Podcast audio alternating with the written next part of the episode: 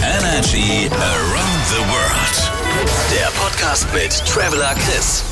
Herzlich willkommen zum äh, neuen Energy Traveler Podcast. Äh, diese Woche aus Tansania. Ich war fast die ganze Woche in der Serengeti, der weltberühmten Serengeti unterwegs.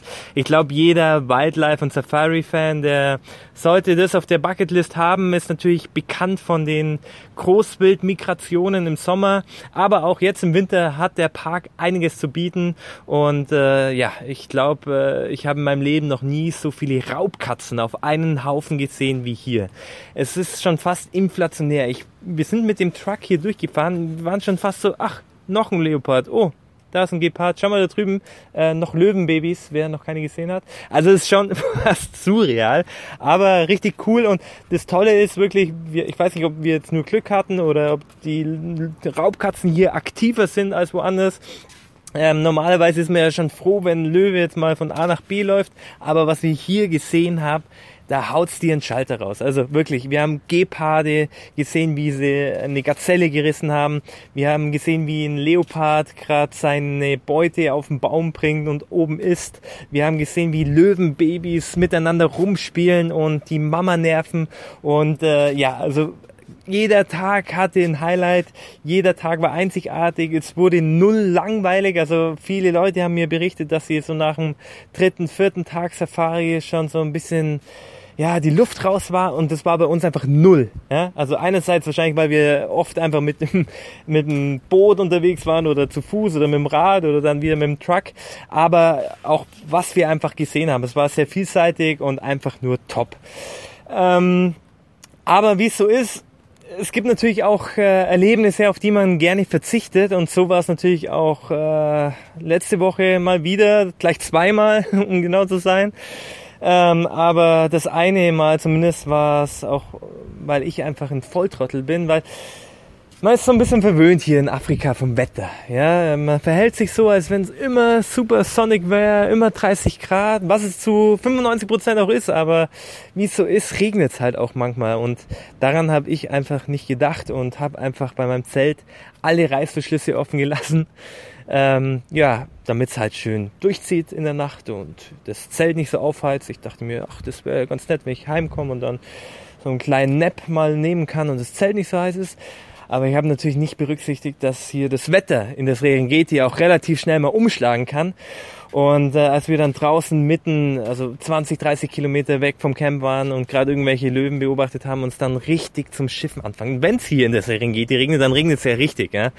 Und ich dachte mir nur, scheiße, Alter, mein Zelt komplett offen, mein Backpack drin, mein Schlafsack ausgebreitet am Boden ja, äh, nach ein paar Stunden sind wir dann zurückgekehrt und äh, es hat mit in der Zwischenzeit Gott sei Dank schon aufgehört zu regnen, aber ja, ich sah dann mein Zelt, was kein Zelt mehr war. Also es war wirklich ein Jacuzzi, also knöchelhoch stand das Wasser in meinem Zelt.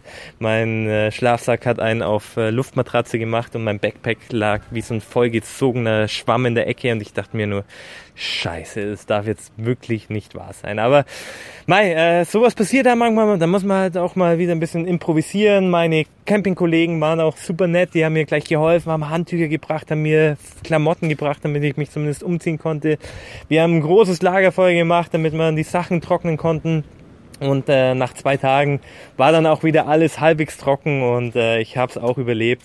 Aber durch diese heftigen Regenschauern waren natürlich auch die Straßen sehr nass und schlammig und äh, am letzten Tag in der Serengeti sind wir dann losgefahren und haben uns schon so ein bisschen Richtung Ausgang äh, des Parks äh, ja, auf den Weg gemacht und ähm, hier in der Serengeti, die haben vom Park aus so eine gewisse Regel. Und zwar, du hast, sobald du den Park betrittst, genau 24 Stunden Zeit, um wieder rauszukommen. Wenn du 24 Stunden und eine Minute brauchst, dann musst du für zwei Tage Eintritt zahlen. Und die Eintritte sind hier sehr teuer. Also wir reden hier so von 150 Euro pro Person pro Tag. Und dementsprechend war natürlich Albert, unser Guide, schon so ein bisschen nervös und hat halt immer geschaut, dass wir wirklich pünktlich dann auch raus sind. Und wie es so ist, war es halt so ja, kurz vor Schluss und wir sehen halt noch einen Leoparden und wir wollten das natürlich unbedingt anschauen. Und wir halt so ein bisschen an der Seite vorbeigefahren und auf einmal ja, fahren wir halt in so ein riesen Schlammloch und waren festgesteckt. Ja? Also Albert ist vorgefahren, ist zurückgefahren, vorgefahren. Wir haben uns keinen Millimeter bewegt und wir so, scheiße. Wir haben jetzt noch genau eine Stunde Zeit. Der Weg dauert ungefähr 45 Minuten und wenn wir jetzt in der nächsten Viertelstunde nicht da sind, dann haben wir echt ein Problem.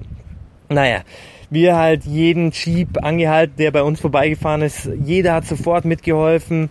Äh, jeder hat irgendwelche Seile rausgeholt, Ketten dran gemacht und ja, ähm, wir sind auch ausgestiegen, haben Schaufeln in die Hand genommen, haben irgendwie unter den Rädern versucht, ein paar Steine reinzulegen, den Schlamm rauszuschaufeln und äh, ich war von oben bis unten voller Schmatt, äh, Schlamm und Dreck und das Auto sah aus, die Jeeps, die sind auch nur mehr rumgeschwommen da in der Matsche und äh, es war auf jeden Fall ein Bild für Götter, wie wir da alle verzweifelt in der Hektik versucht haben, diesen Truck aus diesem Stammloch zu kriegen.